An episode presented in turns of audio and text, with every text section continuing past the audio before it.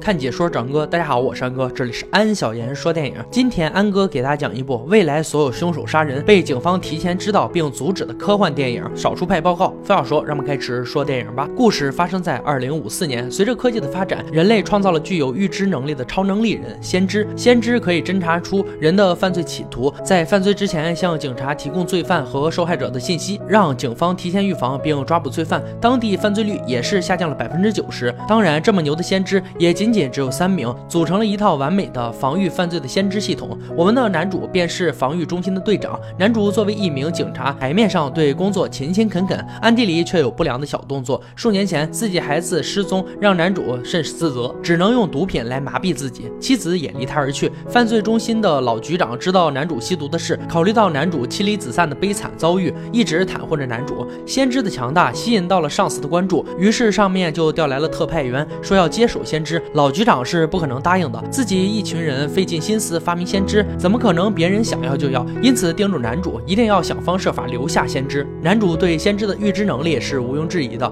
只能用完美两字表达，反正就是先知很好，先知都是对的，我就信任他，完全是被洗脑的状态。特派员还是老传统，对任何案件都讲究逻辑推理和实物认证，认为科学技术可以协助破案，但不能盲目断案。犯罪防御理论是存在瑕疵的，两人也是好一番口舌论证。这时，突然一名先知出现了异常，抓住了男主，并传达给他一段录像。男主也是吓了一跳，这种情况从来也没有过。先知只能看得到未来，感受不到当下，也发现不了男主的存在。发生异常的是唯一的一名女性先知，另外两名先知是一对男性双胞胎，而女先知是三人能力里面最强的，没有她在，那一对双胞胎几乎什么事儿都办不成。但最终的预测报告是三个人共同的结果。男主根据女先知传递给自己的录像，调查查到了。这是多年前一桩溺水凶杀案，一名男性凶手想要淹死吸毒女，被先知提前发现并阻止了悲剧的发生，凶手也被抓了起来。但是被营救的吸毒女紧接着就失踪了。更奇怪的是，这个案子的预测报告只有男性双胞胎的，女先知的报告却消失了。男主随后去访问老局长，把溺水凶杀案的事情原委道了出来。老局长只是告诉他，先知系统是他们千辛万苦才发明出来的科研成果，不可能会有任何差错。全国人都在盯着他们看，而。而且他们相信的是先知的肺腑之言，不是政府整天发布的政治辞令。希望男主谨言慎行。男主最终保持了沉默。这天，先知系统又发出了凶杀案预测报告。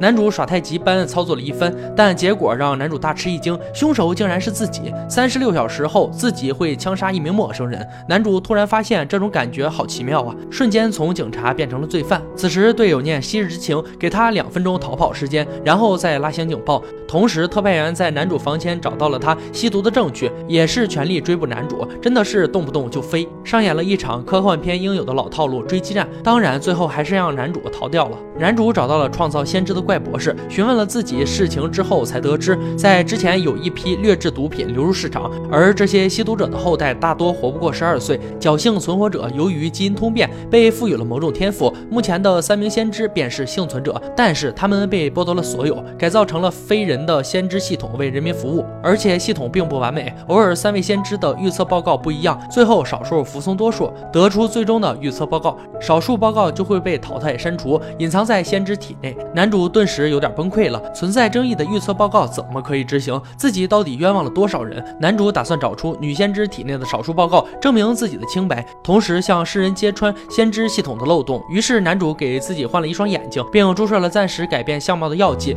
混进防御中心基地，强行带走了女先知。并让自己的黑客朋友帮助导出女先知体内隐藏的少数报告，但是最后的预测报告还是自己枪杀了陌生的受害者。然而女先知又强行导出了溺水凶杀案的录像，看来这个案子对女先知很重要。就在先知将要露面的时候，录像消失了，因为特派员又带人追了过来。在女先知的带领下，男主就像开了挂一般，躲开了一次次搜查。男主不相信自己会杀人，于是带着女先知来到了即将发生命案的案发现场。女先知也是。演技在线，极力阻止男主。男主发现了桌子上失踪数年自己儿子的照片，触动了心中最柔软之处。人贩子告诉男主，他的儿子已经被神神大海了。这种噩耗简直就是晴天霹雳，掏出枪就要干掉人贩子，但还是忍住了。恢复理智的男主就是要否定先知的预测，但人贩子想不开，只求一死，抓住男主手中的枪自杀了。最后的预知还是发生了，所谓的人贩子也只是个受人雇佣来陷害男主的亡命之徒。男主带着女先知来到分居多年的妻子家避避风头，妻子因为当年孩子失踪，对男主的恨意也消减了许多，于是就私下给老局长打电话，说是男主和女先知在他这里，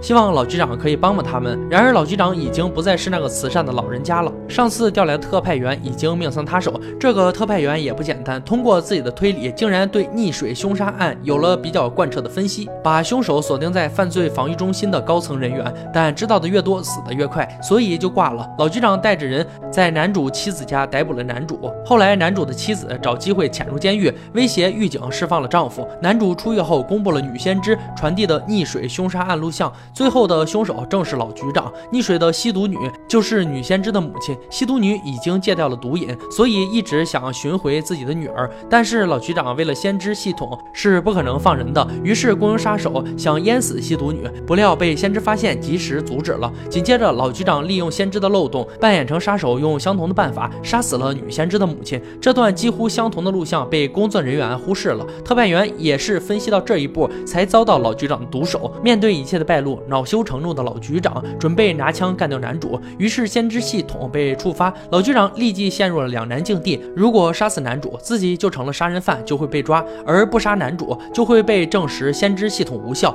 随后无法面对这一切的老局长选择了自杀。故事的最后，先知系统被取消，三名先知也过上了普通人的生活。男主和妻子也有了新的爱情结晶。未来是不可被预测的，能够掌握改变我们未来的人，永远只有一个，那就是我们自己。少数派报告是斯皮尔伯格在二零零二年执导拍摄，获得第七十五届奥斯卡金像奖最佳音效剪辑提名和第七十五届英国电影学院奖最佳特殊视觉效果提名。影片成功融合了动作、科幻、悬疑、亲情等诸多元素，使它得以给各种类型的观众带来观影乐趣趣。感兴趣的小伙伴可以看一下原片。好了，今天解说就到这里吧。喜欢安哥解说，别忘了关注啊！看解说找安哥，我是安哥，欢迎大家订阅我的频道，每天都有精彩视频解说更新。我们下期再见。